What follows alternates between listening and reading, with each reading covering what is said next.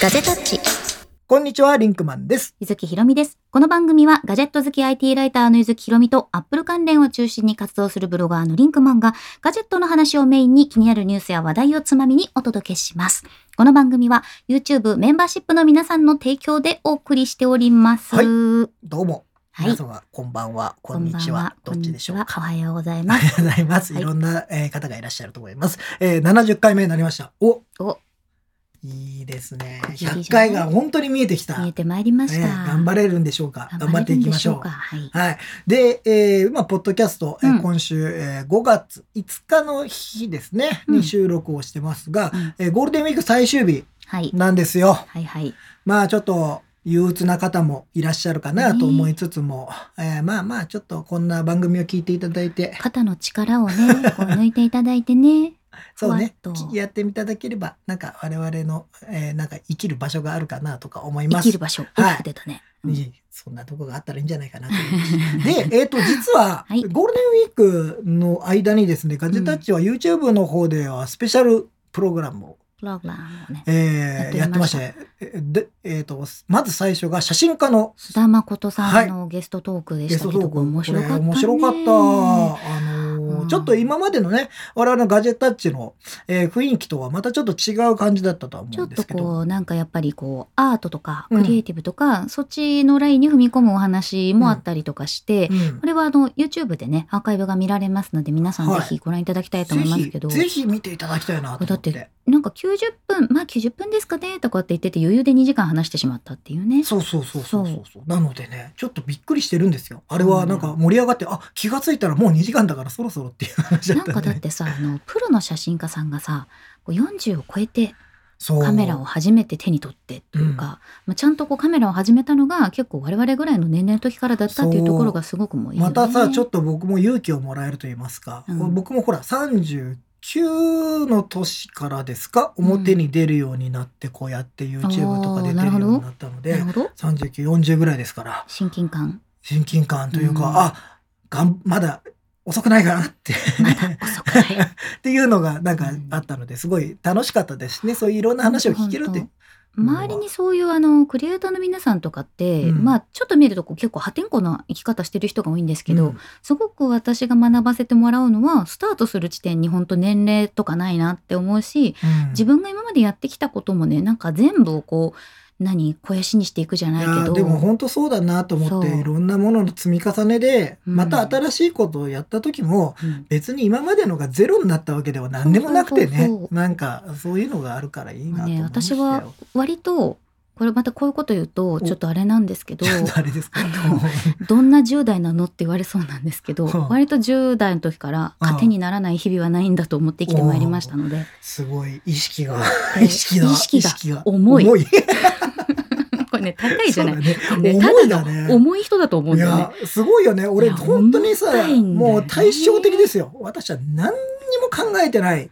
10代20代を送ってきたので。糧にならない日々はないんですよ。いやそれがまあなそれもすらも今振り返ればね、そう。うん、無駄ではないんじゃないかな。というふうなことを思いながら、ええー一日初回のねゴールデンウィークスペシャルの須田誠さんの回がやりまして。え続いて第2回目が まさかの、えーモンハンライズゲーム配信。もう振り幅よ。振り幅ね。違うじゃねすかげえそう。すげえ真面目なことやったと思ったら急にゲームちゃんゲーム配信。でも、うん。あのゲーム配信も超初心者。ゲームも初心者そう。の割にはやり込んでるやんっってて言われいうたんですけども。話がありましたけどあのゲーム配信やりましたよ。やりましたね。あの、どうでした？あの、ちょっとまあ、あの、我々ゲーム配信としては初心者なので、うん、えーあれで良かったのだろうか、もっとどうしたらいいのだろうかっていうの反省会をしましたけど、我々の中あでね。の難しいね。難しいね。まだまだ。実況は私あのすごく好きでよく見るんですけど、うんなんだろうねあの喋りのスキル皆さんすごすぎるっていうのがあってね。やりながら、そのゲームの中やりながらですから、うんちょっと難しいよね。ね本当そう思ったこう。いうのはちょっとなかなか、まあ一応喋ってましたけど、はい。身のあることが喋れたのかどうかというのは別の話後。半わーキャーわーキャーだけ言ってたからね。そう。だから、まあまあちょっと、まあできたので、まあ、あんまり、好評じゃなければ次はやらないんですけど、まあ、もしかしたら今後好評であれば、まあメンバーシップの皆さんとかとは一緒ににプやりレイしたり。たいかな。ねモンハンで、あの、ほら、他の人と一緒にできたりもするんで、そうそうそうそう。なんかそこら辺もちょっとね、いいかなやなんてりやりたいですねっていうので、触れ合いたい触。れ合いたい。ゲーム、はいゲームずっとやってますけど、どうですか、ゲームね、あの、私、それでやっぱり最近思うことは、あの、ゲームって、私は高校1年生まで禁止されてたんですけど、あー言ってまあ、それはあの視力が悪くなるからとかあとまあ当時あんまりこうゲームっていうものに両親がそんなに肯定的じゃなかったんですけどでもまあ高1になったらいいよっていう解禁日がうちは来たから、うん。そんなにこう全否定だったわけじゃないけどそれでもやっぱりなんかそのゲームばっかりしてとか未だに言われることって結構あると思うんですけどでもゲームでしか学べないことってあるじゃない？状況判断とか、うん。あとその覚えるっていうことだったりとかそれこそ手を動かすっていうことによってこうなんかこう脳が動いてくるみたいなさ。いやもう単純にさ、俺、日本の地図を覚えたのは桃鉄だよ。あそれは正直本いや、本当ある当にそうだよ。名産品とか覚えたのも桃鉄じゃない？あれゲーム以外で俺覚えられなかったよ、あと歴史覚えたのは信長の野望野望とかさ。まず入っった時にそうだったらさ、る大航海時代とかだってさ、ゲームでやったりとかするわけですよ。だよねだから全然無駄ではないなと思って。ただ時間は解けてったなとは思ってますけど、完全にね、えー解けてったなとそうなんですよで。あの視力が悪くなるメガネザンって言われたんですけどね私ね15歳でファイナルファンタジープレイステーション始めるまでは視力1.5とか2.0近くあったの。おーすごい。でゲーム始めたら0.1ぐらいに落ちちゃったんですよ。うんでそれがねゲームが悪いんじゃなくて集中しすぎて瞬きを忘れてて、うんうんうん涙流しながらゲームしててあれ私なんで泣いてるんだろうと思ったらもう目つぶってなかったみたいなドライアイですね。ドライアイです。ドライアイですよだからねやっぱり人によると思うんだけどねそんなことまあ、あれで、がありまあ僕はね、あのうんゲームも好きだったんですけど、目は、あのーまあ最近ちょっと落ちてきてるとは思うんですけど、目いいままま。目いい視まま力ってね25過ぎるとそんな落ちないらしいよ。ま。あ、そうなんだう。んもうじゃあ大丈夫？ということは？もう大丈夫 ?1 抜けた？大丈夫かもしれません。あ、ご両語キャストさん70回おめでとうございますとコメントくださってます。ありがとうございます。70回です。頑張ります。そしてね、文房具ズさん、おうんとても久しぶりなライブ参加いたします。あありりがとうございま。ますす。ルシファーさん、ガジェタッチならではの配信でとてもよろしかったですよ。ありがとうございます。ゲーム配信ですね。はい、斉藤さん、だからあれだけゲーム配信すると言うたのに。うんそれを言われるとまたやりたくなってしまう。このなんかちょっと天の弱な。何この反骨精神みたいな。そう、ケースケさん、モンハン全然知らないし、どれが誰だかわからなかった。あの、そういう方もすごく多いと思うんですけど、それもね、我々もうちょっとだから改善できて、やって、うんやっていくうちにもしかしたら改善できるかもしれないし。そうなんですよはい。ね最近、あいずきちゃんの目が狩りの目でギラギラしてる。そうですよ。ほんと狩りの話ばっかしてる。どうしようかなと怯えながらやってるんですよ。たけし横山さん、3D 酔いは大丈夫ですか？あのーああ、でもね、俺、物によるんだよねって思ってるんですよ。なんかゲームってやっぱり、あのー自分の体と動きが、なんていうのかな、そのコントローラーの動きと体が一致しすぎてるか、全く一致してないか。で、うん私その真ん中ぐらいが一番気持ち悪い。っていう気がするんですようううだからその VR とかでも、やっぱりその水の落ちてくる速度とか、そうはいいうところの描写をね、結局 GPU のあるマシンだと、水の落ちてくる描写って人間の見たテンポと同じ。で来るけれども、ちょっとマシンのスペックが低いと、カクカクカクってきたりする間をね、間引かれてそうそうそう。なっちゃうから。そういうものの方がちょっと酔いがちだから、なんかまあ、うん。今のところ、まあ、モンハンはね、全然その VR とかでもないんで、私は大丈夫ですけど。まあ、あの、ものによるかな。僕もほとんどの普通のうん。2D のゲームは大丈夫だと思うんですけど、やっぱりちょっと VR 系ではちょっと何回か酔ったことがあるので、うん、なんか、もともと僕三半規管がちょっと弱いんで、ねすごく弱くなってしまった途中でなっちゃったんですけど、これは。私はね、小笠原に行く25時間台風で揺られても全然酔わなかった女なんで、もう絶対無理ですね。無理だよね多分俺、あの、ずーっとこもっちゃいますよ。ずーっと動けなくなります、動いてない方が辛いんだよ、でも。でも無理でもうん動きもしないと思うもん、そんな。そう、でもまあ、なんか 3D 酔いみたいなのは確かにあるからね。あれも慣れなんでしょうね、まあ、あれも慣れなんだと思う。だから、それこそノートの一致をさせればってことなんだと思うね。うんそこまでですね。なるほどねサロンゲーマーズさん、はい休日だけど水曜日だった。この1週間良かったですよって、まあ、ありがとう結構ゴールデンウィークって雨が降ることが多いんですよね。ああ、結構多いですよね。そうそうそうそうまあ季節の変わり目でもあったりしますからね。ねだんだんここから梅雨に向かってね、そうそうそうそうね。なんかありますよ。だからまあ、まあそんなわけでゴールデンウィークスペシャル的なことをやってきてきて今日は最終日でちょっとなんかコーヒーでも飲みながらほっとしようかなという。ねゆっくりと、えー我々の雑談に耳を傾けていただければなということで、じゃあ今日のテーマにはい。行きましょうか。今日のテーマはですね、先週、はい。えー配信の、えー、と収録の時にですね、えー iPad Pro とか iMac とか Apple TV とか。Apple TV とかの予約前だったわけですよ。で実際に何しようかなみたいな話をこしたと思うんですけど、うんうん。今回は、うん。えーな本当に何買いましたか？結局予約はできたのかねと。そう結局どうしたかねと。どうしたかねと、ええ。えー一応僕もツイッターとかではちらっと言ったりはしたんですが、はいはい。まあ改めてちょっとその話をしつつうん。あ の予約制度についてですね。予アッ約プルの制度に予約ついて。についてですあねちょっとおそもそもさ話もしていこう。リンクマンは何にした、はい。何予約した？結局ですね、あ、俺結局何したんだっけな？あのさ何したんだっけなっていうすごいいつも思うのがどれにしようかを悩んでてで予約した後に自分が何予約したか結構忘れるっていうのがあって悩んだ挙句最後にポチポチポチポチみたいなそうそうそうやった挙句それ最終的に何だったっけなっていうのがあるんですけど、あ私はですね発表します、はい。12.9インチ iPad Pro、うん。えー Wi-Fi セルラーモデルで、うん。えー容量は 256GB のモデルを買いました、えー色はスペースグレーでございます。コンパクト、コンパクトえー、12.9インチは、はい。コンパクトではありませんけど。あ256はコンパクトですけれども、ちっちゃいけれど。えーまず12.9にした理由から聞こうかね。まあ、ディスプレイですよ。もう、この新しいディスプレイを、えー見、見ないわけにはいかないと。なるほど。あの、正直、今ね、ね。ここにもね、はい。あるんですよ。あの手元にもね。12.9インチ2020年モデルが、はいはい。あんまり使ってません。正直言って使ってませんが、はい今回はちょっと、えー頑張って M1 も搭載されたことですし、はいで、新しいディスプレイというのをちょっとやっぱ見てみたいということで12.9にしました。あのね、正直言ってディスプレイが11インチも、うんあの、あの、同じディスプレイだったら11インチにしようと思ってたんです、今回。なるほど正直ねなるほ。ど持ち運びの性能も含めて。でも、やっぱりちょっと、新しいもの好きとしては、そっちに行かざるを得なかった。まあなんだろうリンクマンの場合はうん。すごい正統派なあのハイスペックを買っていくアーリーアダプターの人だよねそうだね。一番なんかこうねフルフルに載せたものをうん買っていく感じがする、そう。うんじゃあ、対して、はい iPad Pro の話でいくと、ええ。ゆずきさんは何を買ったんですか？結局、あれだけ言ってましたよ。はい、えーはい。私ははい。11インチ iPad Pro Wi-Fi セルラーモデルの1テラのシルバーでございます。お？もう一回いいですか ?11 インチですか？11インチです。なんでですか？11インチですよ ?12.9 の話しましたよね。散々しました。散々しましたよ散ね。々しました。なぜですか？これは聞かないとまずいよ。あーそうね。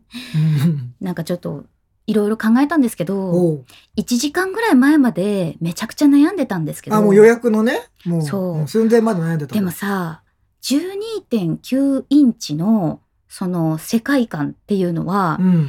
やっぱり私はそうじゃないなと思ったの。というのは、うんえっと12.9インチの iPad って13インチとかのパソコンと違ってちょっと視野角が違うんですよね。縦にちょっと長い感じがするの。はい。で私自分の目線の下にもう手元から何から全部コンパクトに埋まってる状態がすごく好きなのよ。おーはいはいはい。そうだからその全部自分の目先の中にあるっていう状況とモバイルであるっていうことをやっぱり一番強く私は推したくてうんで12.9のタブレットとか12.9に近いもの要するに13インチのものっていうデバイスはいろいろあるわけじゃない。はいはい。ただ11インチのコンパクトな中にハイスペックが入ってるっていう状態が一番好きなんだという結論に達したわけ。おーじゃあそれはディスプレイについては良かったんですか？あのね正直な話をしていいですか？はい、どうぞどうぞどうぞ。本当私テック系のレーターでこんなこと言うのもなんなんですけどディスプレイにあんまり興味がないんだよ。であのいや正しい色は大事だと思いますよ。正しい色ね。あのキャリビーション技術もすごいなと思うんだけど、うんあのディスプレイで綺麗に見たい時は大きいテレビで見たらいいと 4K テレビとかで見たらいいというのがありまして。私はどちらかというと、えっ、と、この iPad をね、自分が受信する側よりも発信する側で使うことが多い。なるほど。ただ、その、写真とかっていうのはそんなに私、あの、色味まで綺麗に見てやるっていう仕事はそんなにしてないし、で動画もやっぱり速報性が大事だから、、まあ、あの今ね、ここ1年行けてないですけど、海外取材に行って、パパッと撮ってパパッと編集してっていうものに、12.9はやっぱりちょっと重いかなって思って、まあ、重いけどね、間違いなく。重い。重いよね。それ。は間違いないと思うよ。で、ただですよ、うんえっ、と、例えばそんなに、あの、iPad をゴリゴリ仕事に使うとかじゃなくて、うんまたは綺麗に映像を見たい、綺麗に絵を見たい、うんあと家でゴロゴロしながら大きいディスプレイで見たいっていう人には絶対12.9だと思う。うんただ私、家でゴロゴロ映像見てるとき、結構マックス使ってるんだよね。ああ、もそうこの手手元でもうみそう手に。持ってみたいな感じで見ちゃってるから、まあ、それはそれで迫力あるもんね。近くにあればね。そうなの。っていうところが結構あったから、なそういう意味では、私は11。かつ、えーあのホワイトのマジックキーボードはですね、えー買わせていただきました。型ですね。あのーあれ結構すいますよね。あのーあんまりいい手ではないのは分かってます。重いしさ。別に色が変わっただけよ、うん。正直。うん。だけど、その、やっぱりずっとね、文句言い続けてきたわけ。あの、iPad のキーボードの色なんとかならんのかと。言ってたね。でもう散々パラ言ってきましたから。これだけいろいろ美しくできてるのに、どうしてここでって思ってたから、カラーをね、揃えたとしてもみたいなこってなってた。から、うんホワイトをもうコンパクトにしてなんかそういうそういう世界観を作りたいなと思ったわけです。でうんかつそのうーん、まあ、色にね縁に合わせるためにスペースグレーじゃなくてシルバーにしたの白に近いからシルバーね、うんシルバーなんだ、今回は。そうなのなるほどね。そうですまあまあ、だからちょっとね、ギリギリまで12.9に行こうとしていたええゆずきさんが、はい、最終的にはうんコンサバな、あの、あれを。あ、なんか、なんか、ピロリンってなっちゃいましたね。なんかね、すいませんね。ピロリンってなっちゃいましたけど。あのコン,、うん、コンサバ違いますコンサバでは いや、んいいんですよ。あの、別に悪いとかいう話じゃないそれですから。はモバイルユースの自まあ分のそうね生き方には近い、だからうん。まあ、いや、すごくわかりますよ、その。これはでもさ、うんあの皆さんガジェット好きの皆さんに私は言いたいことがございます。うん。ハイスペックが全てじゃない。だから、あの全てじゃない。だからすべてじゃないよ、私だって思ってるよ。自分に合うデバイスがあって自分が愛着が持てればそれでいいじゃないか。ああ、もうそれはもう本当にその通りだから iPad Pro じゃなくて iPad 無印でもいいし Air でもいいと思う。買いたかったらプロでもいいし12.9でもいいと思う。だから皆さんそれぞれの iPad があってみんな違ってみんないいんやでっていう話で なんかまとめようとしたら今な。まあでもそその通りあのなんかあのいろいろなうんラインナップがあるんでね。あの別に iPad Pro じゃなくたっていいわけだから。えええええ Air でもいいんですよ。ええ iPad ええ Air でもいいし、無印の iPad 第8世代今だったらねでもいいわけですから。ミニもだってある一応。出なか新しいのは出なかったけどミニだってあるまだ。今ちょっとね、はいコメントいろいろ見ていあきたいと思いありがとうございます。もうすげえたも、くさん入ってますね。えっ、と、ベータくんがね、はい自分が予約した iPad はゆずきさんの色違いで他は同じ。おお11インチってことなんですで、ね。KSK さんがベータくんの色違いってことは私と同じってことだよね。そういうことですね。2色しかないですからね。指定の指定みたいな感じでうんじゃあそうですね。えーゴリゴキャストさん、リンクマンと全く同じモデルで iPad Pro 12.9セルラー256のスペースグレーにしました。うん私も同じミニ LED なら10インチにするつもりでした。もうゴリゴさんと全く同じこと考えてるんだと思いますよ。ね僕はもうそれえは。あとエンガジェットのね、矢崎さんがね、あれ、リンクマン12インチの購入申請あったかな？購入申請ねとか前ちょっと待って、前から俺5 12.9買ってるんだからいいでしょ。それは別にいいでしょ。ね えー愛のみなこさん、リンクマン、iPad Pro 12.9インチ買えるならアルファ1も買えますね。買えるわけないじゃないですか。額が全然違う。えーそれで、飛龍伝さんかな、うん iPad Pro 12.9インチ 1TB 予約戦争に敗れ、6月の配送になりました。これ、これ、そう。今回は本当そうで。で、うんあの、ちょっと僕もこれ調べたというか、いろんな、あのあの予約、自分のが終わった後に、はいはい。えっ、と、出荷状況っていうのを調べてたんですよ。うんえーどうやら、12.9インチモデルのうん1テラバイトと2テラバイトについては数が相当少なかったのかな。少なかったみたいうん、ねっていう感じがします。ゆずきさんはえっと、多分初回出荷分に間に合ったはずなそうんですけど。私は11ででもねなんか最初すごく混んでてそう。その商品は終了しましたって言われたの。うん。なわけあるかいって 今日だ私ゴゴリさんも同じツッコミしててなわけあるかいってそう言ってんだけど 多分相当数が少なかったと思います。で同じく10、えっと、11インチも同じで、えっと、う1テラと2テラは少なくて、うん2テラの方がさらに少なかったと思います。そうだねうんなので、えっと、1テラ、だから12.9と11インチの250、512以下か。のモデルについては、結構まだ、えー最初の段階では在庫があったような感じなので、まあ、買う人がね、で、多分調達の個数とかを考えた時にそういうになったのまあ。今全世界でいろんなものが足りてないから、うん。ねそれはわかるんだけどでも割と戦いに敗れて打ちひしがれているねねあのライターさんジャーナリストさそうんもう YouTuber さんいらっしゃいいらっましゃいましたし、うん。なんかそこら辺はもうやっぱりお気に入りに入れとくべきだなとかいろいろそれはあのダンボ総帥がねあのお気に入りに入れといてそこから行けっていういけって。話。で、あともう一つ、えっと、今回特徴なこ的なことがあったのが、えっと、アップルストアダウンしなかったですよね。予約前に。しなかったしなかった。で、多分ですけど、その前の週も予約かかってたじゃないですか。うんうんうんエアタグとかの予約がかかって多分その時に、あの裏でもはや準備が完了してて、ポチッポチッとするというか、時間になるとオープンになるような設計にしてたので、わざわざそこを、えー、あの、わざわざ閉める必要、閉める必要ががなかったんじゃないかなっていうのがもう、自由機に並べといでてガラガラガガラ。ラガラガラって出てきたら お店閉めなくていいみたいなもともとだってないものを作るときは多分、なんかそれもさ、おかしいんだけど、ウェブサイトで、私でもあのアップルのね そのオンラインが一回閉じるのは儀式だと思ってるもうさ、でもさ、うん。あれよく考えてね、うん。あれはさ、Mac をが発売するから閉じますって時に、うん、全店閉じたらさ、うん、ケーブル買いたい人買えないんだよ。そうなん、ね、あれめちゃくちゃだよね、よく考えてみたら、やってることを。あれ、あのタイミングでなんか他のものを、なんか iPhone ケース買いたいなと思ったら。買えないんだよ。で、あれって普通の企業で言ったら機械損失だよ、あれって。ありえないよね。ありえなくない？だって全部店閉じちゃうんだもんね。そうそう。一回閉めますってガラガラガラガラガラガラ。意味ある？って。iPhone 発予約するためだけに、すみません、ちょっとあー。5、6時間前から一回店閉めさせてくださいって、なんですそるきゃいけないのってもうさ年末年始の福袋の時ぐらいだよねそう。他のお店がだから、うん。まあ、もしかしたら何か技術的なことで、どうしても閉じなきゃいけない理由があるのか、もう、お祭りなのか、どっちかですよ、もうこれは。うん儀式じゃない。儀式なのかな？もうみんなが期待してるからなのかな？そうね。いや、でもびっくりするよ。なんか意味がわからないよ、普通だ。ちなみに今山野辺さんからお二人は買い替えですか？っていうの来てましたけれど、はい。私はリプレイスにしようかなと思ってまして今の iPad2020 は一応ドナドナする予定なんですけど私そう言って一度もしたことがないの。なんか手放すのかわいそうになっちゃって。僕もこれ多分近々いなくなります。あその子はもう。もうこの子は近々もう。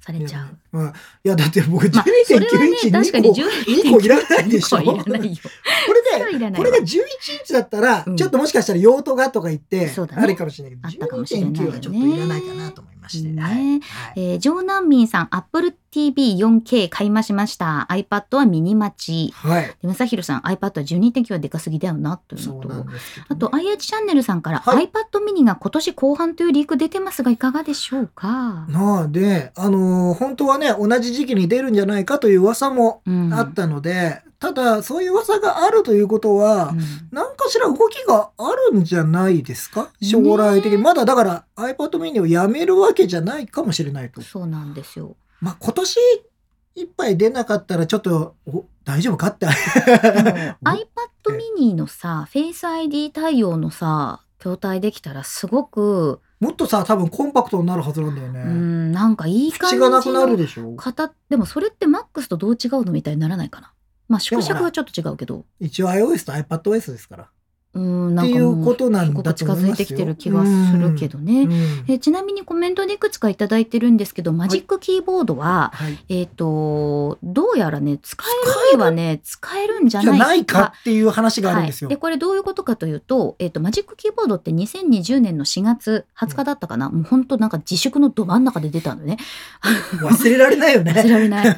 あのど真ん中に出たんですようん。マジックキーボード。うん。トラックパッドがついていてかつバックライトがついてるんでで今までのキーボードよりも非常にパソコンライクに使えると。でこれが3万円を超える価格をするのに今回買い替えをしなければいけないんじゃないかという話があったんです。というのも12.9は厚みが変わる。うんで、えー11インチは重みが変わるということでどうやら11インチはそのまま大丈夫いけるそう。で12.9はもしかしたらダメかも。だけどいけるかも。まだね、使った人がいないから。そわからないので、これはもううん。本当に、僕はだから12.9の iPad Pro のマジックキーボードはとりあえず残しておいて、まず使ってみて、どうなるのかを、それとりあえず検証はしようかなと思います。これは。だってあの iPad Pro の2019版と2020版ってそのカメラの個数が変わってるんで若干変わってるんですけどキーボードは一緒なんですよ。うん。まあ、のリンゴのマークがついたりつかなかったりっていうのがあったけど。俺だか。ら前回もちょっともうちょっと怒り気味に喋りましたけど うんこれで使えないっていうのはやっぱちょっとさおかしいよ。それはちょっと栄光じゃないよそね。れはダメだよねと思うんだよ。うんということでまあちょっとそれは期待しつつそう。えーちょっとそれは来てから今のところは、えー、と専用のやつをあた新たに買ったということはないですね僕は。ね、そうだと思います。うん。えー平さん、はい。写真の色味を見るには12.91のミニ LED がいいんですかねまあそうだと思う。まあでも写真の方の方とかはなんかもう iPad で見せるっていうのはあるのででも今のディスプレイでも見せてるから、まあうんあのあの色の再現率っていう意味では今のディスプレイでもめちゃくちゃいいん十で。再現度高いんでいいと思いますあただ今のミニ LED になったので何がメリットあるかってやっぱり iPhone で撮った動画 HDR ねの動画を再生するっていそうことがやっぱり大きいのでそっちかなと思ってます。そうなんだよね。はいそうなんだよ。で、あの、今、モルさんが iPad Pro の時点で超ハイスペックなんですがって、私があの、ガジェットはスペックが全てじゃないって話をしました。申し訳ございません。それは、まさにその通りでございます。その通りですだから無印でもいいんです。うんあの、iPad はね、何に使うのかっていう話をいろいろその iPad 仕事術の中でもしてますけど、やっぱり、ほんと毎回この話で 恐縮ですけれども、えー軽自動車がいい人もいれば、出た軽自動車がいい人もいれば、えートラックがいい人もいれば、バンがいい人もいるじゃないですか。全部同じ車だけれども、うん用途によって違うわけよ。うんやっぱり街乗りはね、そうだね小回りでなんか行けた方がいいとかさ、ディーゼル車がいいとかいろいろあるじゃないですか。スペックとはそういうことだとだからライ思うので。フスタイルに合ってるのが一番いいところですね。その人それぞれのライフスタイルに合うのがいいということですよ。はい。えーはい。ゴロネブラウズなら9.7インチの iPad4 でもサイズは十分ですと平さんが言ってる。ああ、うんまあゴロネとかだったらああんまりあの重たいとねゴロネで顔面に落ちてくる。iPad はさすがに落としたことないかな、私。俺もないな。マックスはなんとか落としたミ。ニはあるけど iPad ミニはあるけど俺 ギリギリでギリギリでダンって当たったあの、ギリギリ寝ないサイズなんだよ。多分 iPad の、あの、レギュラーのサイズはさすがにこれで寝ちゃったらちょっとそれはダメなんだよ。うん寝ないんだよ。寝ないんだよ。うん、人間の防御本能が働くんだよ。でも iPhone はまず間違いなく寝るんだよ、あれね。そうかもね でもなんかあの、予約の話さっきあったけど、はい。これオンラインでうん。取り扱えるようになって、この儀式ができてきたのって何年ぐらい、えっとね、ちょっと、あの、記憶が定かではないことがあるんですけど、実はうん。iPhone の、えーっとね、4S5、えーっとね、違うな。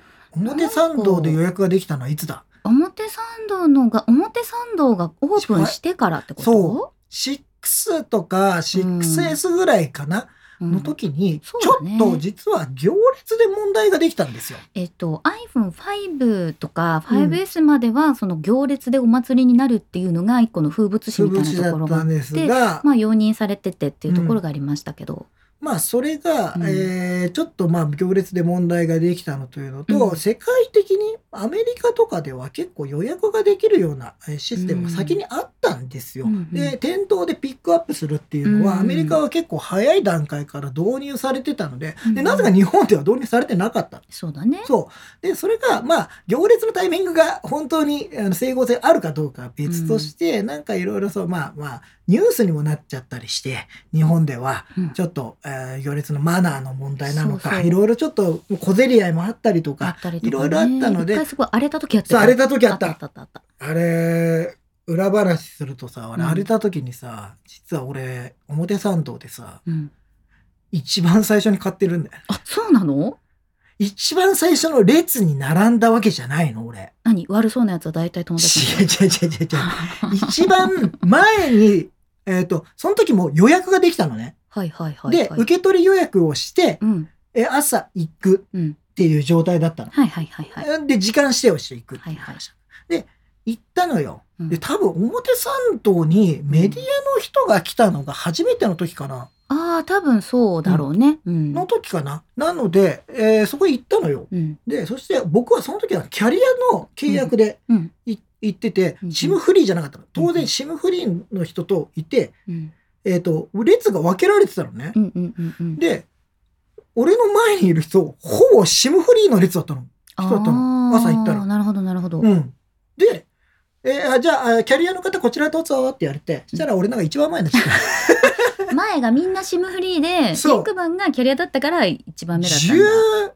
15人ぐらい並んでたはずなのに、俺の前には。時間で来てるからね。時間で来て、朝のはいはい8時のオープンの時に来てるから、で、まだちょっとゆっくり来たなと思ったら、あれあれ？で、そしたら一番前に来たの。はいはい。で、でもほら、シムフリーの方がさ、うん、会計とか早いから、そうだねいい。かなと思って、で、で、入ってった時に、お俺も一緒に入ってくわけよ。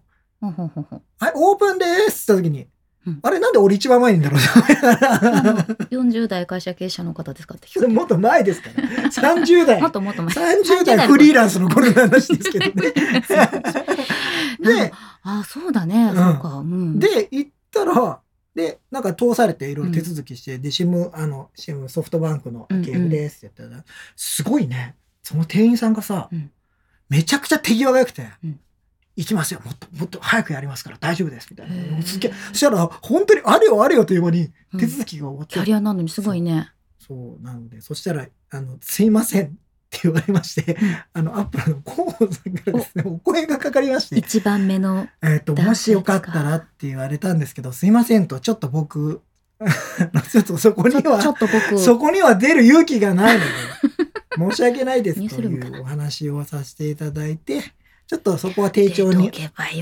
丁重におお断りをさせていただきまして、ええ。ただ、ほぼ同時の人もいたので、というよりかは、ほら、だってシムフリーの人と俺、もうちょっと、もうちょっとだから、のこうキラキラっとしたね。どうほぼ同時だったから多分ね、両方とも声かけてたんだと思うんだよね。あほら、断る人いるじゃん、絶対俺みたいに。ーそうね。あなたみたいに。うんだから、ほら、何人か出てくから、どうせさ。そうね。そして、で、ちょっと店内を見てからさ、外出たらもうその前の方がすごい、すごい勢いで取り囲まれてたかららさ。れがあれ40代フリーランスのあの下り会社経営者の下りですよ 一人集まると全員集まるっていや、だからもう、あれは本当に俺はドキドキしましたよ。あれでもさあよのこれちょっとなんかテレビの裏側みたいな話になっちゃうけれども、たまにあの1個のイベントで同じお客さんが全部の局でコメントしてるっていうことがああ、ありますよね。あるじゃない？うん。あれってねやっぱりどのイベントでも結構ありがちなんですよ。うんあれ決して仕込みとかではなくてあの答えてくれる人っていうのを探すのがめちゃくちゃ大変だったりするから取材する側として。ねだからああの人答えてくれてたあの人に聞けみたいな感じになるんです。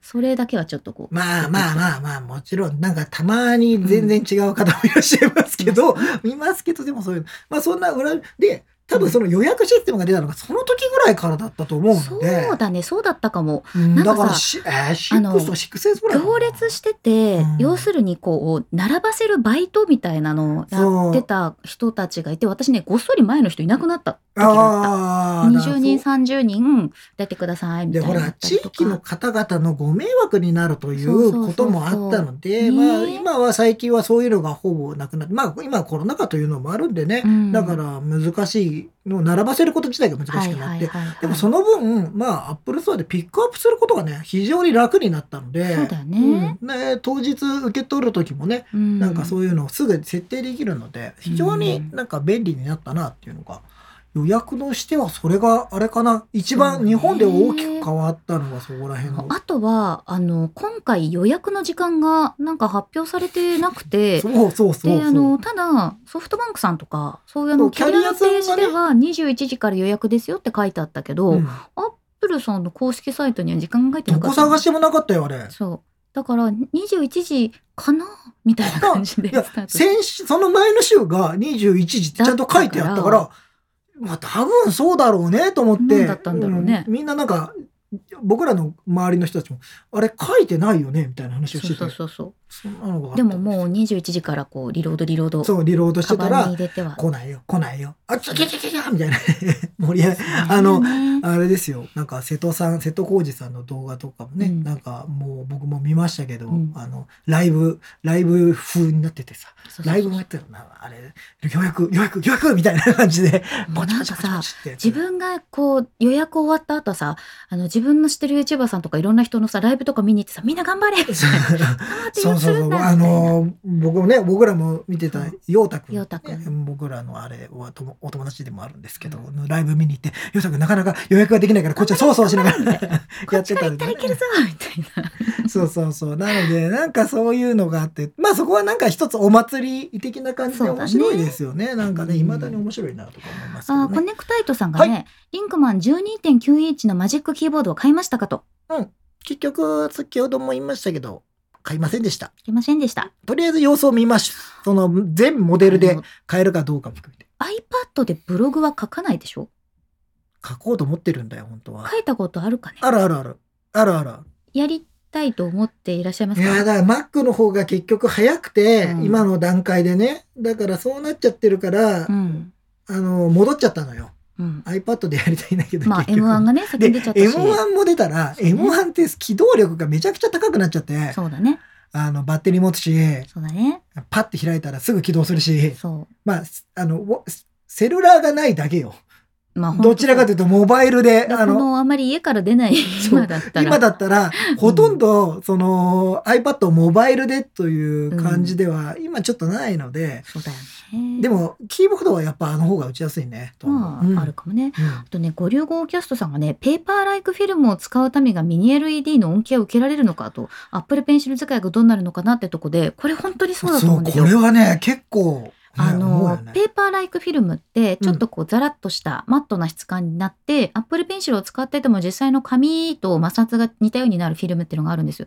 私も結構それ好きで使うんですけど、それやっちゃうと、ちょっとアンチグレアじゃないけど、ちょっとこう、画面の見え方は変わってくるからねそう。で、だから、あの、やっぱり、えっと、グレアとアンチグレアってなると、うん。やっぱりグレアの方が鮮やかに見えて、アンチグレアはやっぱりちょっと反射を抑えるので、やっぱ輝度の問題とかはちょっと変わって見えるから、ミニ LED の本領は発揮できないよね。普通に言ったらね。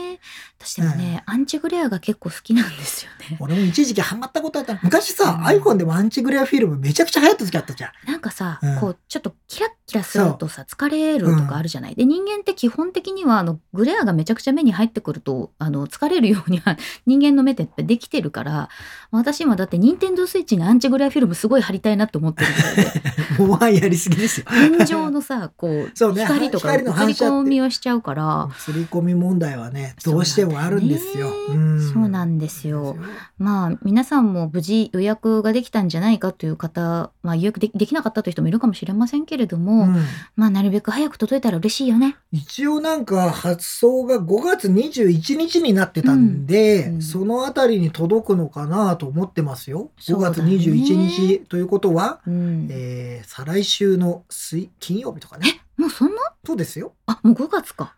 え、今な、今何月だと思ってですか？なんかまだ4月みたいな気がしてました、はい、ゴールデンウィもう5ークってやつ月ゴールデンウィークが終わろうとしている時でございますよ、私たち。ケンジ岡本さん、は一般的に言う IT リテラシー的な話もですがネットで高額な買い物携帯買うとか一般的ではなかった。これ確かにそうかも。ああ、でも本当にそうだと思いますよ。あのあと iPhone がさ、そうだよね。10万もしなかったでしょ、昔。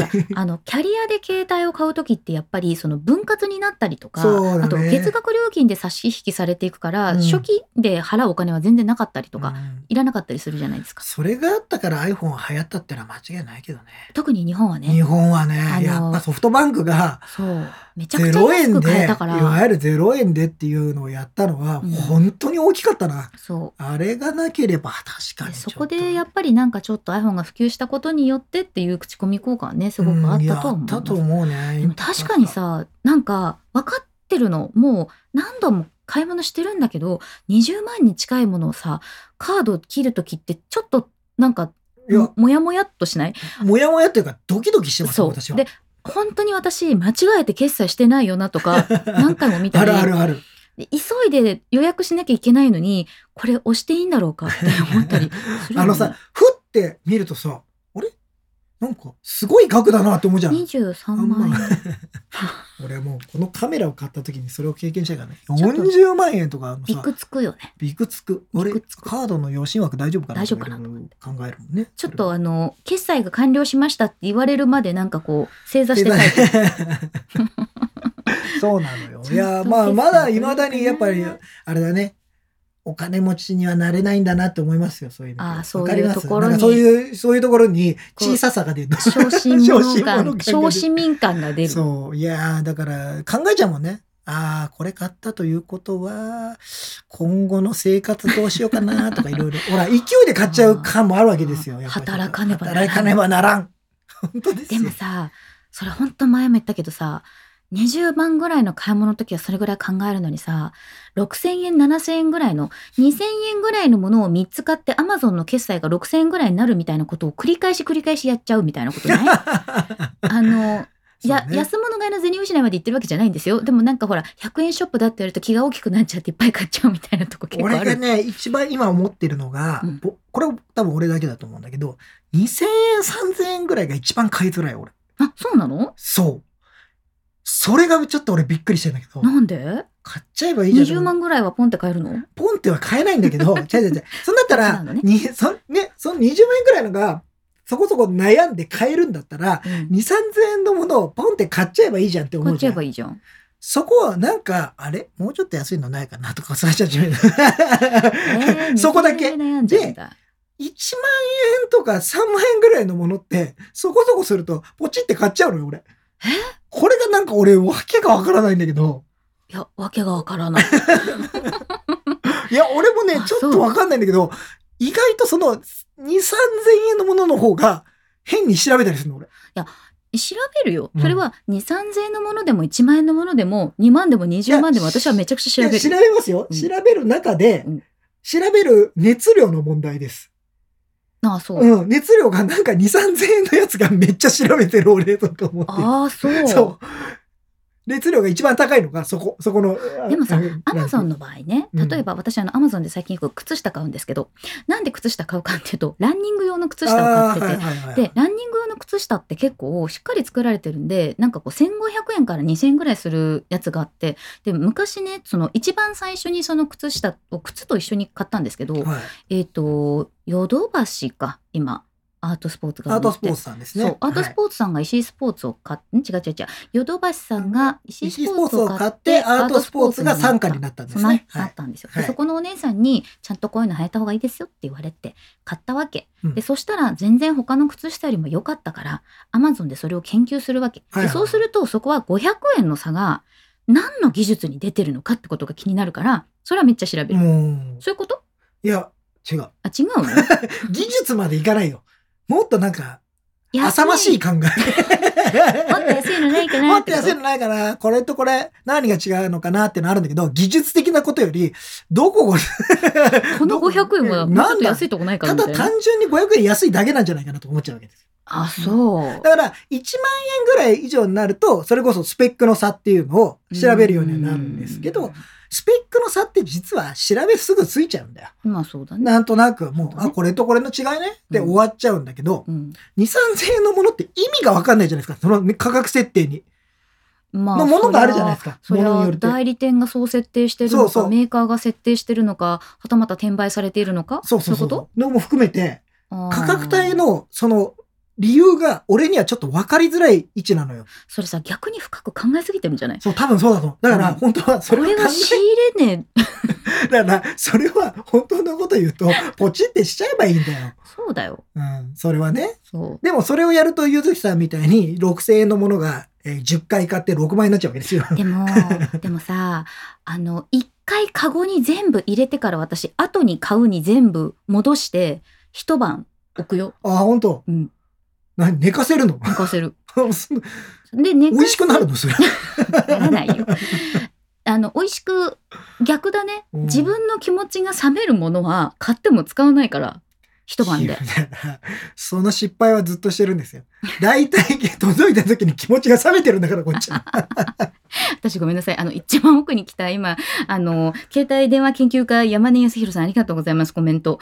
20万円でもとりあえずカードで買って、後から10回分割とかに変更してます。後から分割を覚えてしまったとか。ダメですよ。まあでも、そういうリアルなジャーナリストの話も。多いですよね。僕もだから、あわかの、る。僕は今すごい大事にしているクレジットカードがあるんですけど、いそいつはですね、後から2回分割にできるんですよ。私も後から分割系好き。リボじゃないんだよ。リボじゃないリボじゃないの。僕ね、後からもと2回分割にするとう、ん実は手数料がかかんないんですよそう。そうそう。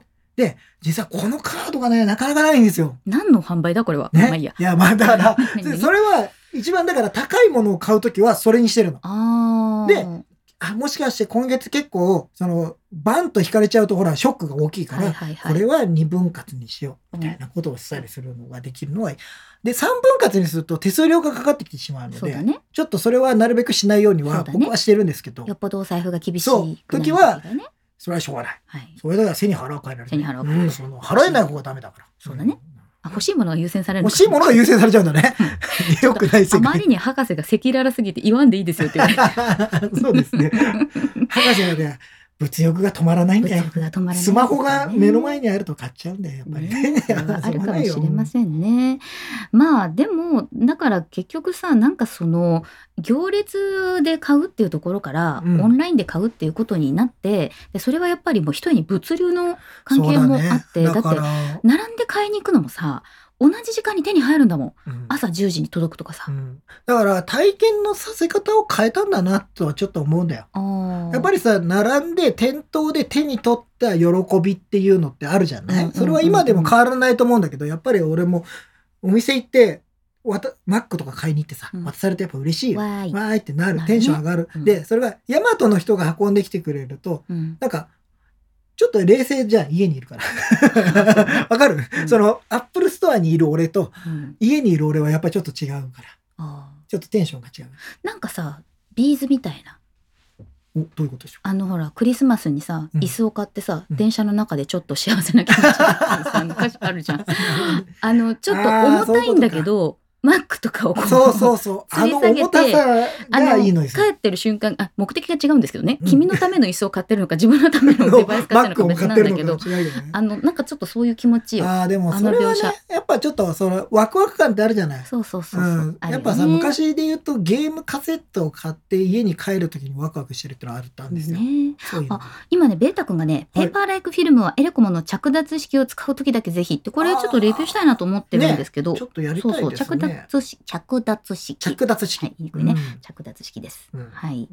えー、ひ飛龍伝さん iPad Pro 6月の配送になっててもワンチャン早まることありますか？あると思いますよ。あの、そう、たまに、あの、急に前倒しになること、多分生産が間に合ったとか、キャンセルがかかるとうんか、ぐんとねぐんと短くなる方もいらっしゃゃるんで、るねあんまり期待しすぎるとね、がっかりしちゃうから、うん6月だと思ってて早く来たらラッキーだな早まったらいいなとか、うん。あとはもしかしたらですけど、えっと、よくダンボさんが言ってる店頭在庫っていうものが5ああ、月21日以降出る可能性がある。多分ですけど、アップルストアは必ずあると思います。ただ、2テラとかはちょっとないかもしれないね。まあ、毎日明け方からチェックして,、して店舗にないかなっていうのを見ると、早めに手に入る可能性はありますよ。それこそあのうんアップル、えーストアじゃなくても、あ量販店の方そうそう。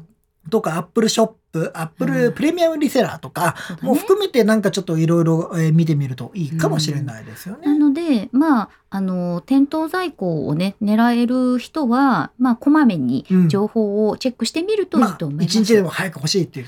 でそう、アップルストア今注文してるやつ、あの、キャンセルできるんで、そうそうそうそう。それ手に入っちゃったらキャンセルすればいいです。で万が一届いちゃっても返品はでそうそうそう。で、きますから、あとね、出荷準備中になったりすると、うん、オンラインからいけないですけど、電話するとできたりします。うん、なるほど。そう、それ何回かやったことある。ねもう僕手に入ったんでって言ったら、うんあ、そうですか、おめでとうございますって言われた。いいね、うん、言われたす。ごくいいね。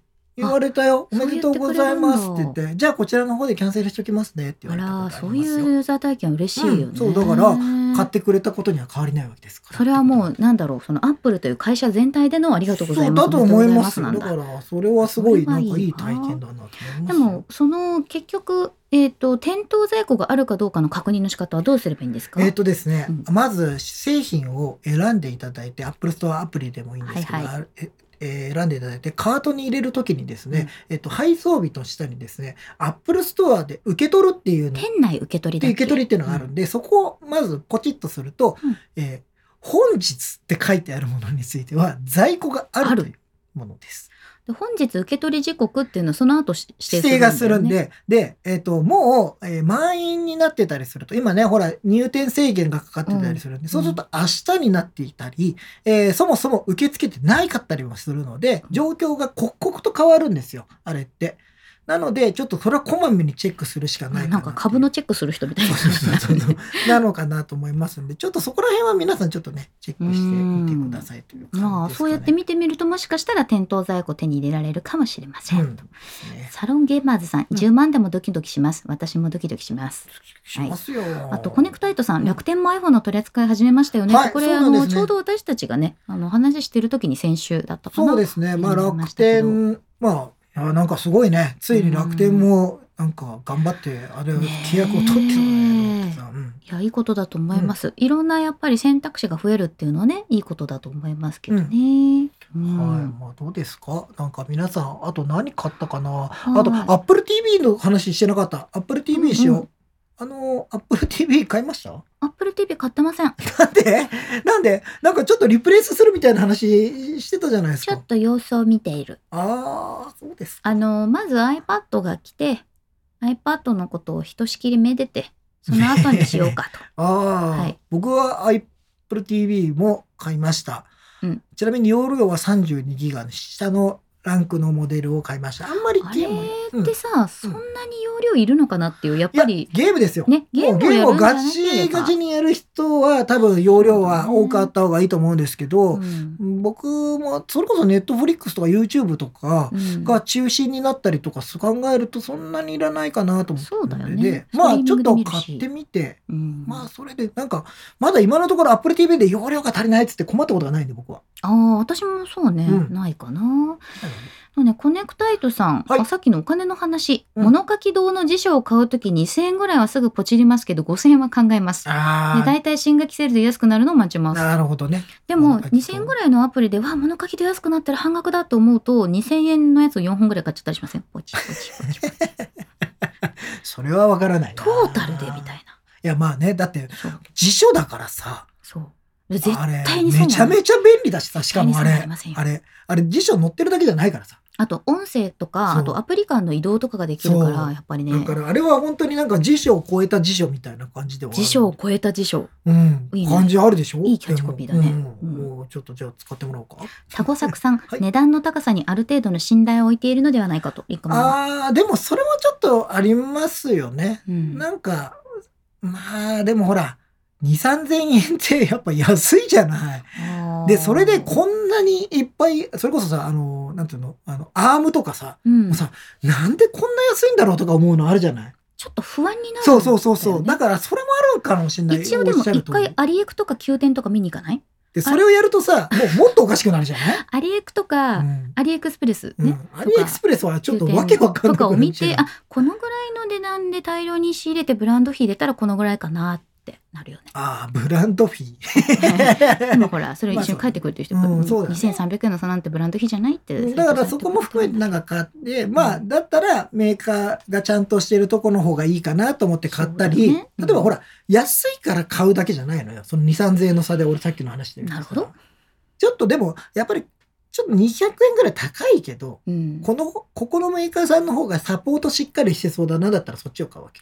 でもねこれ私あんまり男の女のって今はないっていうふうに言われているので、うんえー、と日本における男女の、えー、とデータ上での消費行動のことだと思ってそれを前提に話すんですけど、はいはいはいえー、と女性の品物は、えー、3000円以下のものを一月に10回から14回ぐらい女性は買いがちなんだそうです。ほう。え、で結構買うね。そう、うん。あのそれはやっぱり個人差個人差があるんだけど3000円以下のものは女性は迷いにくいんだって。っっていうのを聞いたんです。これあのあるメーカーさんと百貨店の方とかに聞いたんですけど、うん。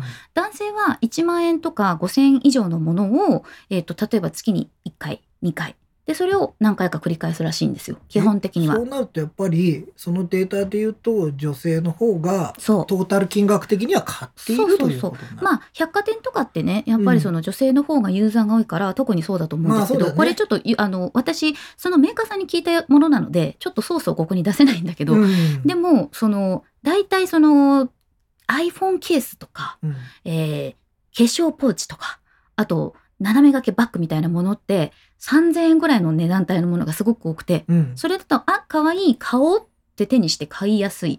からそのぐらいの値段にしてるらしい。あじゃあそれこそメーカーさんが商品を作るときはそのぐらいの価格設定にしとかないと逆に言うと買ってもらえないかもしれないと。そうなんです。さっと買ってもらえないと。そうそうそう。やっぱ悩ましちゃダメだもんね。う、ん、だそうなるとね。確かになんかそのあこれ可愛いなと思った時に4500円とかって言われるとちょっと悩むの私も。俺も悩むな。だけどそれが1万円のセールで7800円。まあいいかも。6500円。あ安い。みたいになるのね。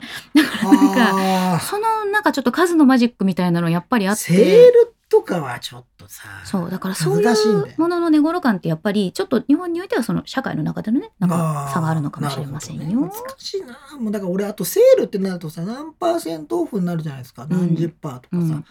でもやっぱさあの1000円のうん。10%オフとうん。1万円の10%オフだとさはい、違うじゃないですか。それクーポン使うときにいっぱい買い物しちゃう派の人？そうです だからだったらうん。1000円10%オフのものをいっぱい買うよりかはあそれをいっぱい考えるよりかはうん。1万円の10%オフのものをバンって買っちゃった方がお得感が強いなと思うんです。それはわかるよ、うん。それはそうよ。なんかデータとして、いやうん別にいいんですよ。なんかスーパーで今日こっちが安いとかって考えるのも、まあまあまあ全然ありな話なんですよ。まあそれよりかなんかでかい買い物をした時に20%オフで買った方がトータル的にいはがっつり引かれるからお財布的にはいいんじゃないかなとか思っちゃう。まあトータルで散財はしてるんだけどね。してる。そう。そう。結局するとその散財がいらなかったんじゃないか問題が出てくるから なんか結局なんか自分を納得させるものでしかないんだけどもちろんね。なんだけどね。なんかそこら辺もね難しいですよ。だからそういうのってやっぱ考えてるんだね。そのメーカーさんはまあいくらに価格設定をするかっていうのはだからそういう意味ではうん。エアタグよ。おお。エアタグの3800円絶妙な価格帯だなとこ思ってあの我々のあの、うん。えっ、と太郎さん含めてねあのレビューした時にうん。3800円の話をして太郎さん的にはもう1000円安くてもいけるんじゃないかと確かにいけそうな気もする。いけそうな気もする。でもここで3800円にする意味っていうものもあったんじゃないかなやっぱりそれはさなんか2000円台になったらさなんかちょっとリンクマンみたいに信用を図り始める人がいるかもしれないよ。そうね、うん。でまああと価格競争に巻き込まれるかな。っていうのもあるんだよね。アップルが3800円です。このタグはこういうものですって言うと市場が安定するっていうの。そうだからうん。それをやなんか2800円っていう風にしてしまうともうえらいことになりそうじゃんそうね。うんちなみにこの辺のエアタグのレビューはですね、はいあの YouTube で配信しており配信ますのでしております。我々、皆なんかさんそちらぜひ30分ぐらい喋ってますので、ぜひそちらの方もチェックしてみてください。ねはいえー、ヨドバシカメラの2回払い払いは手数料無料です。あですそうなんだ。2回払いって、やっぱり分割はいいんですよ。いいんですよ。分割えー斉藤さんが心理をついています。うん後から分割してる時点でリボ代がなくても精神はリボです。ぐギリギリで踏みとどまってるつもりです。つもり。そうね。えー、ゆう若江さん。去年の AirPods Max みたいにいきなり発売開始だと一晩寝かせる暇もないですね。まあ、だから、そうアップル製品については寝かせてる時間がないんだよ。そう。だから、んだからボタンを押す手が震える。大丈夫かこれ？みたいなね。私一晩寝かせたいんだけれどもっていうね。まあただ、それがさ、予約開始は何日からですって言われてる、あの一週間ずっと寝かせてんだよね。まあ、それもそうだよね。だって買う、だって今回で言うと iPad Pro は買うのは決まってた。うん。じゃあ何にしようかのところで悩んでるから、うん。またちょっとね、状況が変わってきてるよね。うねコネクタイトさん、ドリキンさんがエアタグをアップルストアに受け取りに行って、AirPods Max を衝動買いしてました見て、ね。見てましたもん。僕もその動画見ました。衝動買いのレベル。すごいよね。あったから買うんだね、やっぱね、と思って、やっぱすごいよね。まあ、衝動買いまあでもね、欲しくなるのはわかる気がする。俺もし AirPods Max がなくてさ、うん他の行ってさ、今日在庫ありますよ？って言われたらさ、ちょっと揺れ動くもん。ね。その KSK さんがね、エルメスのエアタグ当日在庫ありましたねって書いてあって、私正直目の前で見てたら買っちゃってたかもしれない、あれ。いや危ないよね、うん。あれやっぱさあの僕もちょっとレビューの写真とかうん。いろんな方がね、ツイッターで上げてくれてた写真を見たのでめっちゃ欲しくなった。めっちゃ欲しくなった。あさすがだなと思ってやっぱり高級感。でも機能は一緒と思って俺はあの心を落ち着かせてるけどやっぱりファッション性とかさ、なんか欲しくなるエルメスの魔法かかってた。うんうん。やっぱ仕掛けってそういうとこにあるんだよね。ねえうん、素晴らしいなと思います。うんゴリュゴキャストさんうん、我が家田舎でアップルストア店舗が遠いので、うん発売日午前中にヤマトで届くのとっても嬉しいです。うんだからオンラインストア戦争ではめちゃくちゃ頑張ります。あ iPhone、iPad 複数端末で。ワクチンの予約みたいなね。僕もねあの複数端末を並べてやるんですよ。でもあんまりかわあれ変わってんのかどうかわかんないけど。ほとんど昔さ、Wi-Fi でやる方がいいとかさ、ああそうね。キキャリアの電波でやる方がいいとかいう。あれ本当かね。もうと都市伝説だよね。都市伝説だよ。あの、あれ iPhone の予約の時だっけ？なんかドコモの電波がいいとかさ。そうそう。いろいろね。いやそれはさうん。もうすもう本当にあれは予約戦争なので。やっぱみんないろんな情報が錯綜するんですよああいうそう。時はそうそう。で、予約できた人をさ、のわ今何で繋がってた？みたいな。なんか 右手の iPhone でツイッター見ながら変えた人の情報を見ながら左手で端末の予約を頑張るみたいな、もう、あ、ツイッターとか見ないで早くやれよみたいな感じなんだけど。集中しろそうなんだよね。ねそうなんですよ。だからまあまあちょっと予約はね、まあなんかやっぱ、ピークがそこなんじゃねえかなっていつも思っちゃうんそうだ。なんだよね。あの、ポチった後からの、えー届いて、一回もう一回山くんだね。うんわーいって山くんだけど、その後のやっぱ下がっていくわけだよね、今日。それはやっぱさ、買い物が好きな人だと思う。あーいや、買い物好きですよ、僕は好きなんだね買い物好き。やっぱ、やっぱね、お買い物が、散財が好きで、散財が好きでいらっしゃるい。やもうそれ認めようん。好きう。なんだ。もういよいよ認めよう。やっぱりお金使うの好きなんだと思うよ。お金使うの好きなんだ。うん結構結構き。広がりましたね。そう。私はですね、そんなでもないんだと思うんだよね。えーおかでもよ洋服とかも含めてですよ。洋服とかはね、あの、衣装で必要だなって思ったタイミングに買うんだけど、私さ、うん。今年のうん。今、着るものが全然ないの。なんでかなと思ったら、去年買い物してなくて、ああ、そうか。そう、自粛だったから。自粛で外に出ることもなくか。自粛で外に出ることないのに、すっごい断捨離しちゃったの。そしたら、あれなんか着るものがないとか。シーズン、ワンシーズン経ってみたら、そう。めっちゃ捨てててないんだ。だから4月5月に出てた服を断捨離したから、4月5月になったら一周回って、あれ洋服がないぞと思って。本当だったら断捨離してても、そのシーズンに買い足してるから、入荷するのよ。でもさ、お外に出ないからさ、あの、買わなくて、だからといって家の中にいるからさ、アマゾンで買おうっていう気にもならなくてさ。そうね。だったら部屋着ぐらいしか買わないもんね。そう、だからなんか、島村でワンピースとか あ、そういうことか。だからなんか服がないってなったけど、でも、だからその、定期的に何かを買おうとか、そういうのもあんまりないんだよね。もうなんか、あアウトレットとかに行っー、て、今季必要な衣装をバッて買うみたいな感じで、試着するのとかもあんまり好きじゃないから、俺もそう、試着あんま好きじゃないんだよね。試着はしなきゃいけないなと思うんですけど、ね。けないなと思うんですけどね。この間もちょっと失敗しましたよね。失敗しましたか。いろいろありましたね。でも試着といえば返品。アッあプルストアは返品が14日間14日間できるという。これはもう公式に許されている許されということで。ている行為ですので。これって他の商品どうなんだろうね。他の商品、他のメーカーさんとかってどうなんだろうね？購入してから何日ぐらいまではこ返品でんきてるだなんに返品できるものはないと思いますよ。あ、そうなんだあ。あの他日本の商習慣だと基本的には、えー新品で未開封品を返品というのは、えーあー7日間とかだったら OK っていうとあことろは個人理由がダメだったりするんだよね。そうそうダメなんですけどアップルの場合は、えっとほぼいかなる理由でも返品が効く。うんので、えーだからアップルストアの店員さんにもあのアップルウォッチバンドの時言われましたようん。返品効くんでとりあえずもしなんかあの合わなサイズ合わなかったらもう返品しちゃってください。とりあえず買うっていうのがさ、すごいなと思ったよ。すごいよね。いやなんかやっぱ日本の習慣としてはあんまりそれがないじゃない？なんか申し訳ないそうそうそう申し訳ない気持ちなんだけど、うん。でもやっぱりそれはいいものをつけてほしいんじゃないですか、そうね。うん、やっぱりしっかりしたも。の、ルシファーさんがね7日から10日間が大体そうですって。でもやっぱり個人都合だとダメそうだったこれだから大体の合場合それは初期不良の交換は OK だけど、えっと開けちゃったものについては返品ができませんとか、うん。まあ一応まあなんか、わーわー言うともしかしたらできるのかもしれないけど、一応ルール上はできませんとかっていうまあふにそうだよね。したりするので、なんかそこら辺は、あの、アメリカの場合は、あの、基本、返品が OK な国なんで。あ、れってなんかこうお洋服とかさそういうものでも基本返品ができるじゃない、うん。まあそれをそのまま持ってきてるそう、感じよね。だからアメリカの商習慣が日本になぜかあるのがアップルの、不思議なところではありますよね。だから、あの、サーービス、サービスが、よくこれダンボさんも言ってたんですけど、えーサービスが世界共通であるべきだというのが、うん。多分、できるところはですよ。できないのはでうんうんうんうん。ありますけど、できるところはサービスは世界共通で行うべきだということなんだと思いますね。そうなんだよね、うん。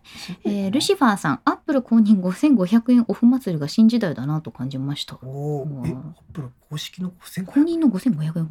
あの結構さあ、あれか。あの、公式で iPhone 買うと安くなったりとかするそうだね。あったそれがあったりとかね。そういうのあとさなんかあのアップルストアだけじゃなくてアマゾンにもアップルの公認が出るっていううん公式の公式が出るっていう公式のやつがあって。だからエアタグのアクセサリーとかエアタグ本体もアマゾンから買いに行けるっていうそれもすごくいい時代になったなと思うよね。たまにでも届かなかったりするけどね 遅かった在庫ないのかいみたいな時はあったりするんでね。まあそこら辺は難しいですけどね。ううんんえー、県庁岡本さん。え、はい。買ってないんですか？エルメス。買わなかったんですね。今後買っちゃいそうな気がしないでもないんだよね。でも結局さエアタグ決まりました？ん？あのつけるところ。決まりましたよ。おお4つ。うん4つ。おお4つ決まりました。た。お教えてもら教えてください。1個は鍵。はい鍵はい。えっ、ともう1個はスイッチ 任天堂スイッチはい任はい。天堂スイッチをはい。入れておくための袋。はいはいはいはい。のキャリングケースみたいなキャリンキャリング系まあポーチです。ポーチポーチについてます、でついてる。はい。意外とその任天堂スイッチを入れてるものの中に必要なものが結構入ってるんですよ、アミーボとか。アミーボ必要なもの？まあいいや。あの自分が自分がレクリエーションするのに必要なものが入ってる。ああ、遊び道具。はい。遊び道具。ガジェットポーチスイッチを含むガジェットポーチ、はいであと2つは今控えにいるんですけど、きうん、える。え1個はパスポートケースにつける予定ああ、なるほど。で海外解禁したら。そう、はい、でもう1個はスーツケースにつける予定ああ、そうか。それももう海外がそう行けるようになったらそれにつけるというのが。そうそうそうあーまあ国内でもね行き来できるようになったらあれですけど一応ほらあの今割と航空会社でそのバッグってトラッキングしてくれるんですよ。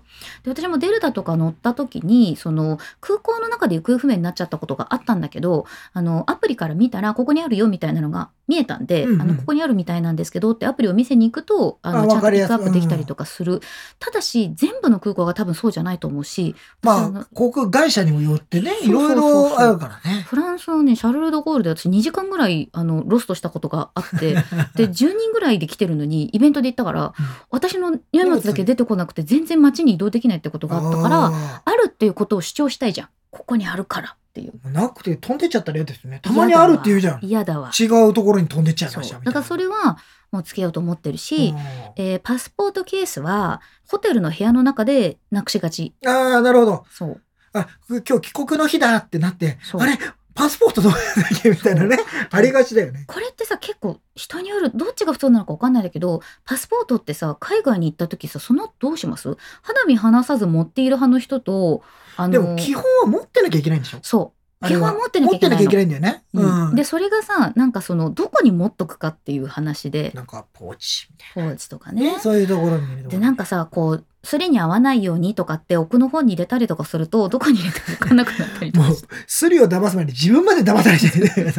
ほんとさ大事にと思って入れるとさ自分がその大事にしたところ分かんなくなってそれもよくある話ですよ。自分に対する謎解きミステリー発生するんだよ俺はこの時何を考えていたのか。ってなるからそ あれはるよね。今ね実はそのパスポートにビニールのケースつけてパンチで穴開けてトラッカールつけてたのうんうんうん。私。はいはいはい。でそれをエアタグに置き換えようかなと思ってるんですけどどねエアタグは若干重さがあるのでパスポートケースの方に入れようかなと。なるほど。はいそっかそっか。まあそういうの。僕ね、うん今のところうん、鍵、はい、鍵に1個つけてます。はいはいもう一つはいつも持っているバックパックに入れています。うんうんあと2個が決まらないんだわ。決まらないんかうん いやーだから今そのロケとかがもしあってね、現場があったりした時には、それ用にカメラのね機、材バッグじゃない機材バッグなんですけど、いつもここに来る時とかもね、もうはい、ボン、ボン、ボンって言って、まあそんなに移動しないから。ボーンって言っちゃえばさ、いけちゃうんだもんで。そこにつけといたらいいじゃない？万が一盗まれるとかいう可能性もあるよ。でもさ、これさ、あの、エアタグはさ、うん盗まれたものに対しては実はそんな強くないんだよ。でもどこにあるのか自分がなくしたのか。まあそうだけどさ 自分がなくしたのかああ、誰かに持ってかれたのかのそう話ね。そういう。話で考えるとつけとけばいいんじゃないって思うし、そうね。うん、私あそっかそういう意味では V ちゃんに ZV-1 にあの今リグがついてるんでリグの下だったらつけられるかも。でもさ、あの、それこそタグみたいなのにアクセサリーにつけてってやると、うんカチャカチャ音がしちゃったりしたらダメなので、ちょっとなんかモコモコしたポーチ欲しいね。なんかちゃん、その音対策みたいな、ほら、動画撮るからさ、確かに。カチンと当たる音が入っちゃダメでしょ？だからそれは結構ね、気をつけなきゃいけない。毛糸で編んだりとかすればいいんじゃない？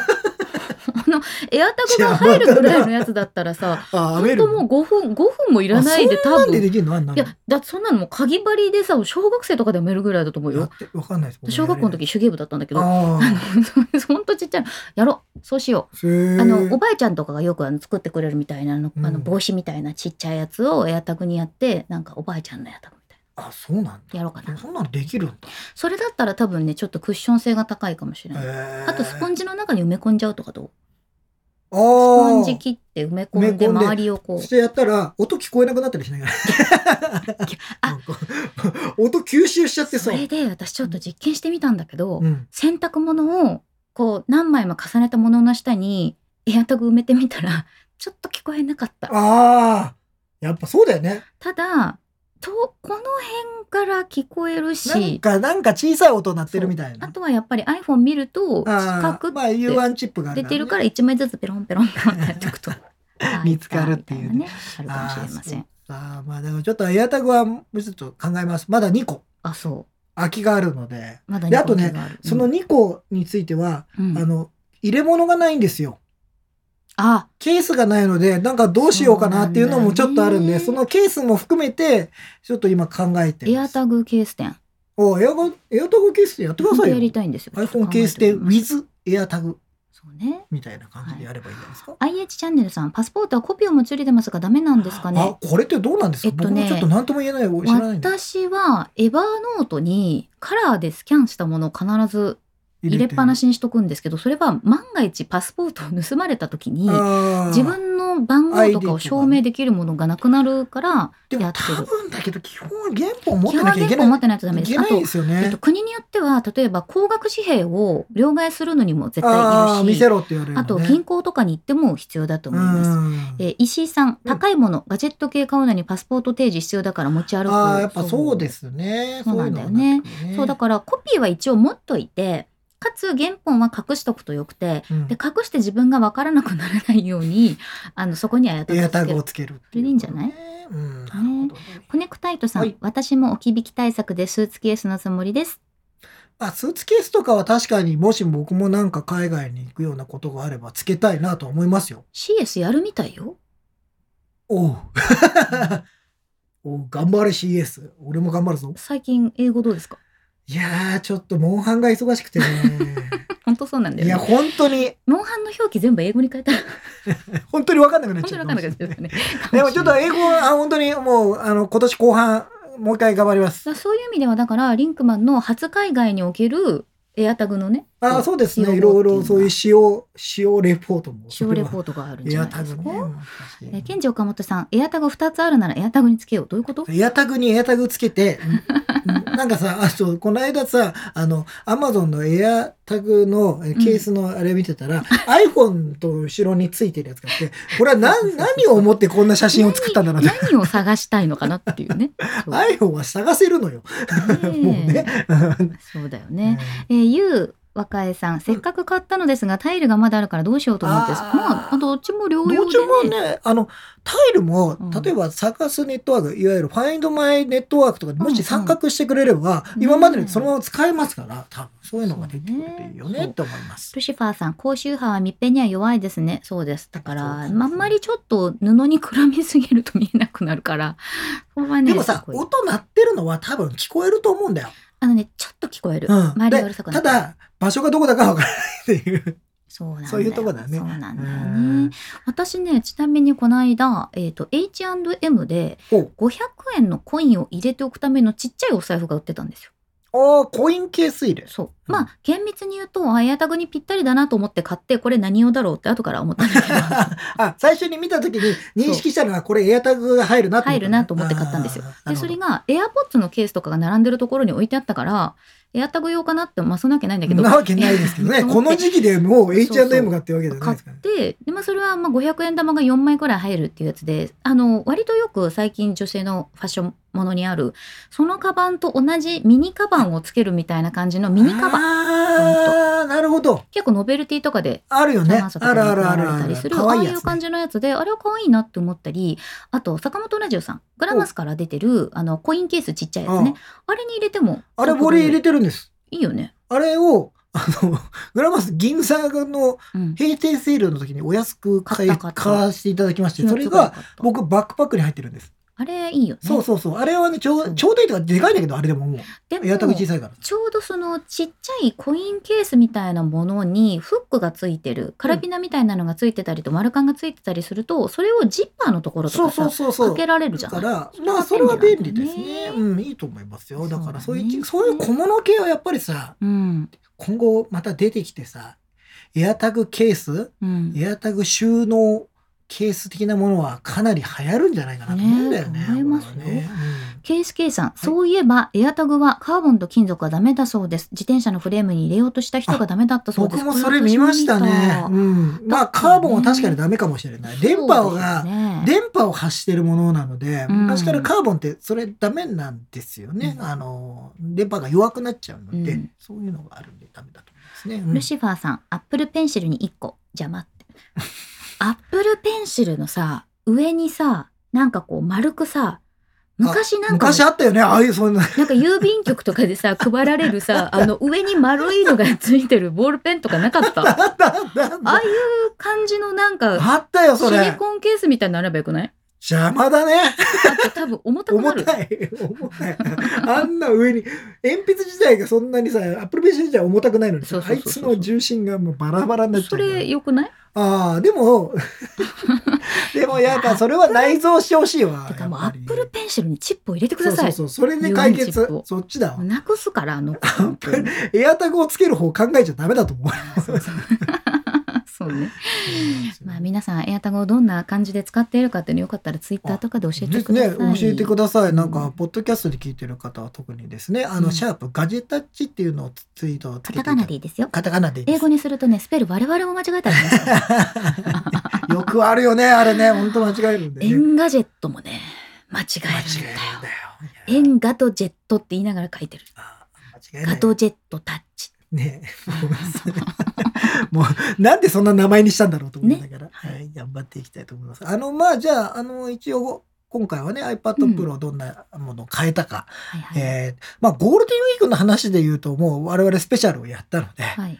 まあちょっとどうだったかなと。皆さんの反応が本当に気になるところでして、うん。あの実は我々あのゲーム配信にしろああいうゲストを呼んだお話にしろちょっといろんなことはやってみたいなと思ってて特にゲストを呼んだ回っていうのは、今後もまだやりたいと思ってましてちょっとねどんな人を呼んでほしいかああ、この人呼んでほしえっと。この人とつながりがあります この人と喋ってほしい私、この人とつながりがあります。喋ってほしいです そんなところまで紹介制度は。いやいや、だって、いや、あのさ、うん喋りたい人はいてもさ、繋がってない人、それこそ我々ほら、桃梅だってさ、ね繋がりがあったから行けたっていうのもあったし、ねなんかやっぱそういうご縁がないとなかなか行けないので。ご縁募集中ですご。縁募集中でひどくない？これを公でこうご縁募集中ですっていう、募ね。なんか、あの、そういう、あの、リクエストとかもですね、ぜひやったら、なんかほら、そうやって書いてくれると、その相手の方の目に留まって、みたいなこともあるかもしれないじゃないですか。ケンジ岡本さんが、うんコネ、コネ募集中です。コネは大事です。コネが、コネが、コネが大事。大変大変。大変ですえのでコメントいただいております。ケンジ岡本さん、川面に水平に投げてみる。で、えー、なくなるんで、探すんでしょ？探すんですよ。川の中まで取りに行くんですか？川が、えー水深1メーターぐらいだったら、10分、30分間なんとかなります。鴨川のめちゃくちゃ浅いところ。浅いところでも鴨川、わかんないよあんな石が落ちてるとこにエアタグ行っちゃったらさ、危ないから入っちゃダメですダメです。はいそもそもダメですよ。はい。アップル TV のリモコンに UI 入れてほしい。これね、ジョーナンミンさん、我々も。我々も本当にそう思います。本当に探せないんです。リモコンこそね、やっぱ、いろんなリモコンこそそういうものが入ってほしい。そうなんですよ。ベータ君、ガジェタッチはユーザー辞書に入れてるんでと。ありがとうございます。お、入れとけばいいんだな。入れとこう。私たちが入れて入ないんですよ。俺らが入れてないっていう。一応ね、あの予測変化に出るようになってきてるからさ、油断してるんだけど、たまにさ、あの、なんか俺、今 Mac のさ、うん。日本語入力でさ、ガジェタッチってカタカナで入れた時さ、タッチだけひらがなの時あるんだよね。なんで？わかんないわちょっとね、そういう変換ですっごい不思議なのは、私、iPad って入れようとすると、あの、相葉くんの名前が出てくるの。相葉雅紀って出てくるの。私、入れたことないんだけど、相葉くんのこと。元ジャニオタ。ねなんだろう、相葉まで入れると、アイパ、相葉まで入れると相葉くんがアイ出て iPad の話してるのに、突然相葉くんが登場する時があるんです君、やっぱり検索されてんだね。それやっぱね。れないね。あ あ、あっくんがね、うんもうね、エンガジェにしようかと思ってる。通称はエンガジェですから。エンガジェね。もうエンガでもいやいや、もう日本だけエンガジェになったりするのかな。いろいろややこしくなるじゃないですか。ややさらに。さらにね、ありますので、まあ、はいこんな感じで、あの、今日もたくさん喋ってきたので、あの、まあ、ぜひね、あの、うん番組へのね、あの、なんか感想とかは、ぜひ、ツイッターの方でですね、お寄せください。あの、シャープガチャそしてね、あの、なんか、なんだっけ、マシュマロ？マシュマロっていうサービスで、匿名でで質問受け付けるよっってて言ったたら、誰も来てくれない。誰も来ない。みんな ツイッターとかであの、ライブでも来てくれたりするので、まあ、もしそういうことも活用していただければなと思いますので、名前を出さずに聞きたいことがあったらマシュマロしてください。ねえー全部答えられるかは分かりません。答えられることを答えていきたいと思います。思います。というわけで今日もゆるっとお送りいたしました。目立たずあなたに寄り添いたいガジェタッチお送りしたのはゆずきひろみとリンクマンでございました。バイバーイ。